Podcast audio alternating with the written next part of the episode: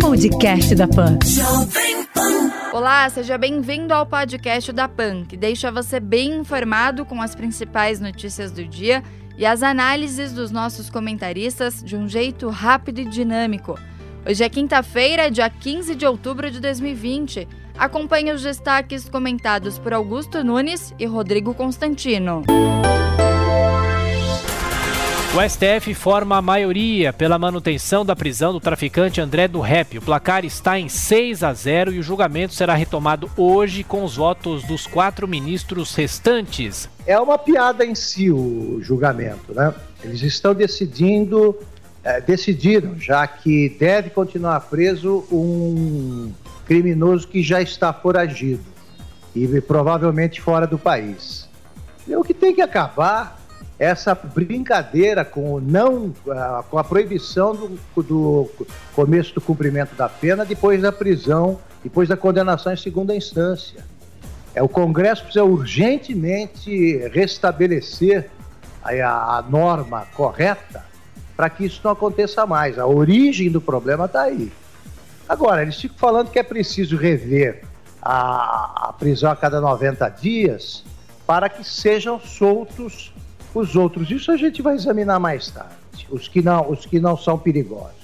Pandemia já tirou mais de 151 mil vidas no Brasil. Segundo o Ministério da Saúde, o total de casos subiu para 5 milhões 140 mil, enquanto 4 milhões 568 mil pacientes já se recuperaram. Enquanto isso, a segunda onda da pandemia continua em crescimento na Europa. Para conter o coronavírus, países como França, Alemanha, Portugal e Espanha endureceram as medidas de isolamento e intensificaram a obrigação de uso de máscaras.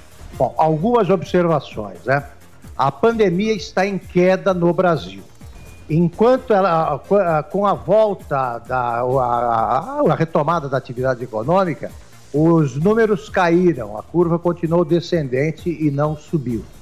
Então a nossa situação é diferente.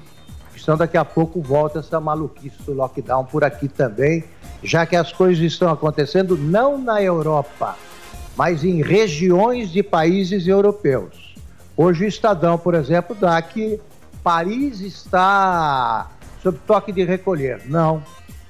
A Paris está sob toque de recolher noturno e nove cidades acusaram o crescimento de casos.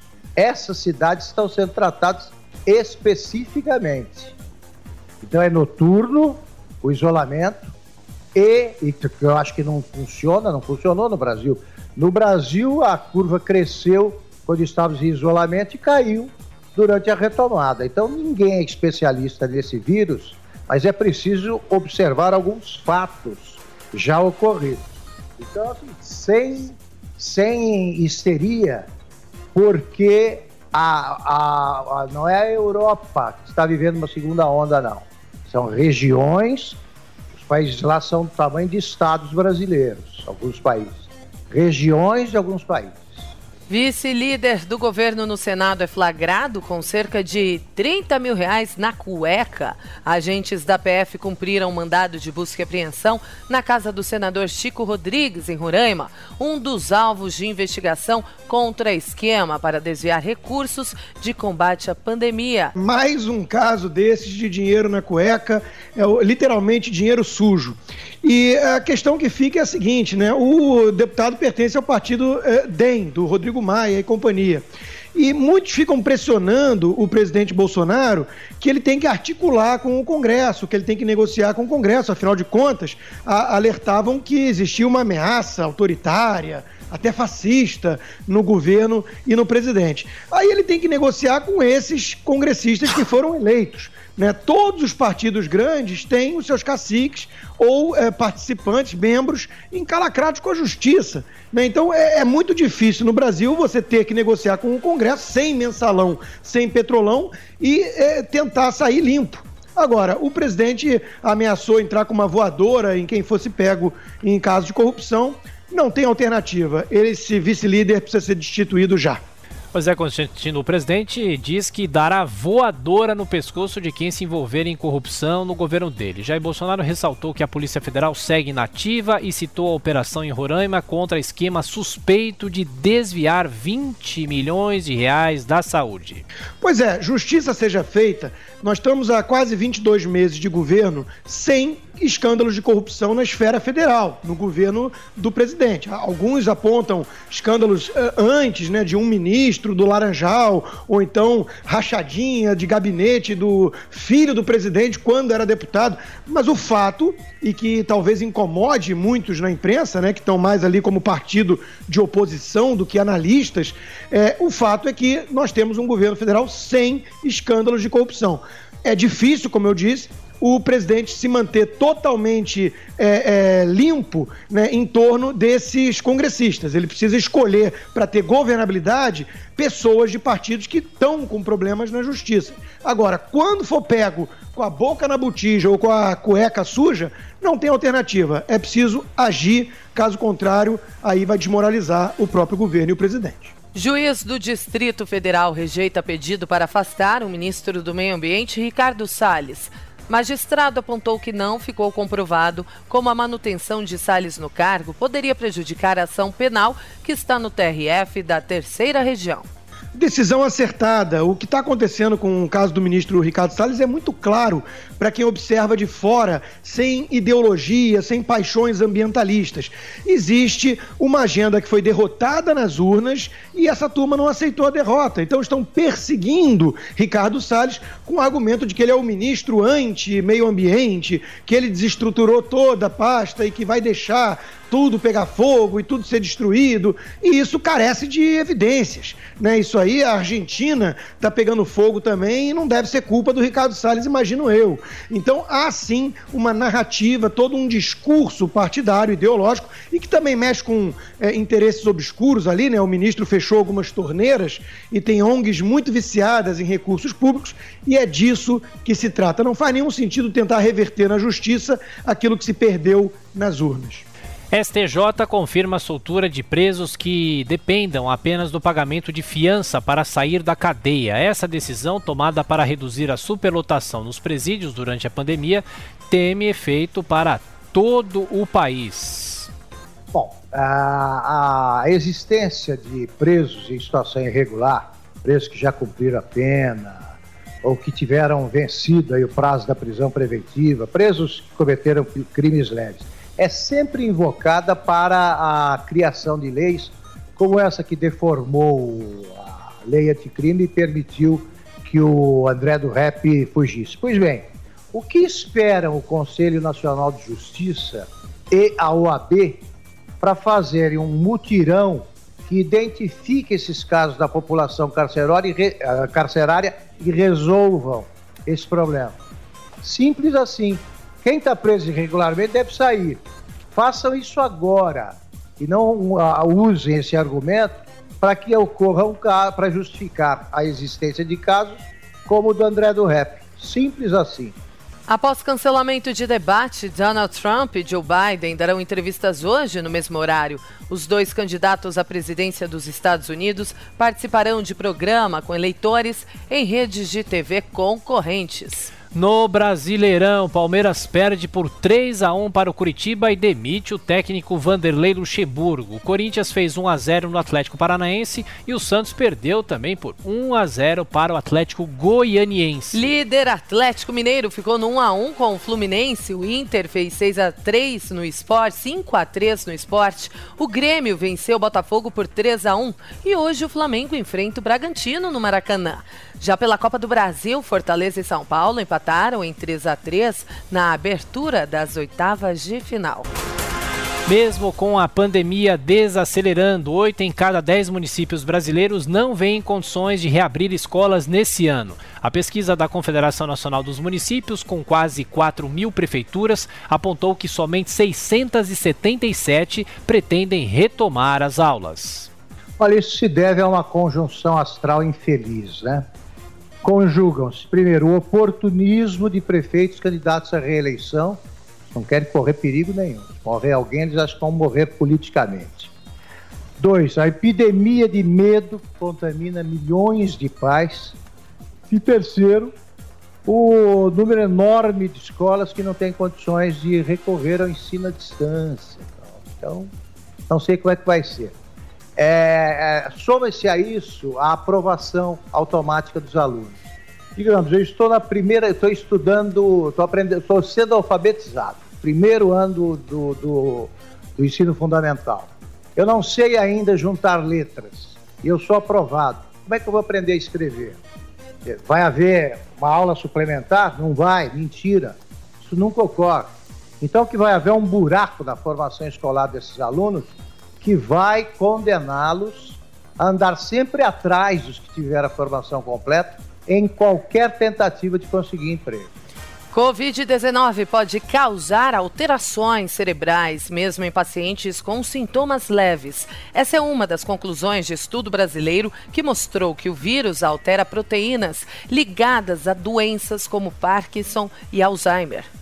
Ninguém sabe muita coisa sobre o vírus, né? ou todo mundo sabe quase nada.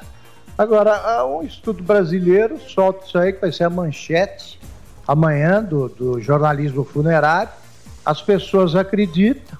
Então, então em vez de faz, fazer testes, o Brasil vai continuar recorrendo a medidas antigas. O fato é que não se sabe o que ele provoca, é cedo. Nós não sabemos nem qual é o comportamento do vírus, já saem com esses estudos. Eu não acredito. O governo federal só prevê liberar verba para a vacina de Oxford. O secretário de Saúde de São Paulo, Jean Gorenstein, alertou que sem recursos do Planalto será inviável obter mais do que os 61 milhões de doses já garantidas pelo Estado. É, eu entendo a. Uh a reclamação do governo de São Paulo, mas eu também entendo a decisão do governo federal. Afinal de contas, nós vimos os cuidados, a transparência né, dos laboratórios de Oxford e da Johnson Johnson que interromperam o processo de pesquisa por conta de um, um é, voluntário que teve sintomas, que apresentou sintomas. Ninguém pode imaginar que isso esteja acontecendo de fato na China, um país sob uma ditadura opaca e que, inclusive, essa opacidade ajudou a produzir a epidemia. Olha, eu acrescento que ah, os estados que assinaram contratos para a aquisição de vacinas não consultaram o governo federal. E tudo bem, nada contra, não quero defender o governo federal, não, tá tudo bem. Os estados, por exemplo, São Paulo comprou 20, 61 milhões de vacinas e tem 45 milhões de habitantes, é suficiente. Agora, o governo federal ele não pode agora pagar essa conta, porque ele também tem as contas a pagar contraídas por ele.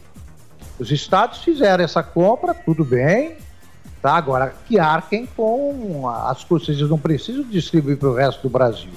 Basta distribuir nesse estado. Eu queria aproveitar a sua chance é, para desejar um pronto restabelecimento para o Ciro Gomes, que está com Covid, porque é, além de, de, de, ser o correto, né, desejar que as pessoas não morram, como fazem alguns uh, colunistas da Folha, e querer saber o seguinte: ele vai explicar por que, que ele teve Covid, já que cumpriu, ele próprio diz isso, todas as normas baixadas pela ciência e pelas autoridades da área da saúde.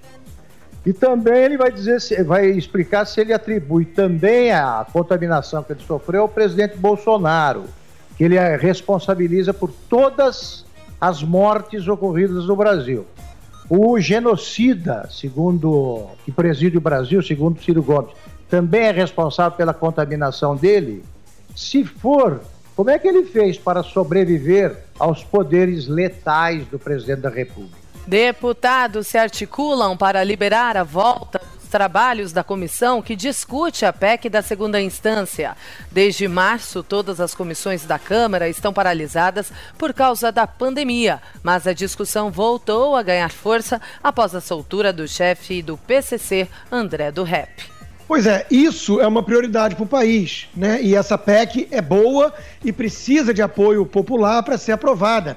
Até porque se depender de certos é, deputados que comandam o jogo ali, isso não vai adiante. O próprio presidente da Câmara, Rodrigo Maia, parece ter outras prioridades, né? Projeto de combate às fake news, que na prática significam censura à liberdade de expressão, ou então coisas ligadas à maconha, ser liberado ou não em algumas áreas. Isso parece despertar mais interesse de certos deputados do que uma pauta urgente dessas. Agora, com a soltura do André do Rep, é verdade que sob uma decisão esdrúxula do próprio ministro Marco Aurélio Mello, mas isso reacendeu esse debate, porque de uma vez por todas precisa impedir esse tipo de eh, decisão eh, absurda eh, por, por meio do Supremo Tribunal Federal, clareando o texto para a própria Constituição. Rodrigo Maia fala em acabar com todos os subsídios fiscais no Brasil. O ministro da Economia Paulo Guedes concordou que disse que essa medida seria ideal, mas ressaltou que ela poderia quebrar a Zona Franca de Manaus. Planalto pede ao Congresso a liberação de 10 bilhões de reais para reforçar o orçamento de ministérios. Projetos de lei com a solicitação da verba adicional foram publicados no Diário Oficial da União e não detalham como será a distribuição desses recursos. Onça que sobreviveu à queimada no Pantanal está recuperada e poderá voltar à natureza. Resgatado com ferimentos graves, o ferino foi submetido a tratamentos bancados por ONGs e voluntários em Goiás. Pesquisadores apontam que restaurar 30% dos ecossistemas de todo o planeta pode evitar mais de 70 70% das extinções de mamíferos, aves e anfíbios. A análise, liderada por um brasileiro, indicou ainda que é preciso absorver quase metade do carbono acumulado no planeta desde a Revolução Industrial. Olha, é, toda a simpatia e todo o respeito a pessoas preocupadas com o meio ambiente. Isso é uma causa nobre. Agora, o ambientalismo virou uma espécie de seita ideológica. E é curioso que virou um refúgio também é, de muitas, muitas viúvas do comunismo. Então, antes acusava-se o capitalismo industrial né, de não ser capaz de gerar riqueza suficiente para todos. Agora, a nova narrativa é de que cria riqueza demais. Então, precisamos de alguma forma combater isso né, e voltar, talvez, a uma espécie de vida pré-revolução industrial. Olha muito cuidado com isso. Normalmente, quem defende esse tipo de bandeira, um tanto misantrópica, que trata o ser humano como o grande vilão do planeta, né, é, está no conforto da civilização ocidental capitalista. O Paraguai confirma a reabertura da Ponte da Amizade. A passagem na fronteira com o Brasil foi liberada parcialmente nesta manhã após seis meses de bloqueio por causa da pandemia. Bolsonaro veta o auxílio emergencial para o esporte. Presidente sancionou apenas trechos que prevêem a renegociação de dívidas de entidades esportivas e a responsabilização de dirigentes em casos de crimes de má gestão. Esse foi o podcast da PAN, que deixa você bem informado com as principais notícias do dia e as análises dos nossos comentaristas de um jeito rápido e dinâmico. Para acompanhar mais informações e comentários, é só acessar o nosso site jp.com.br. Podcast da PAN.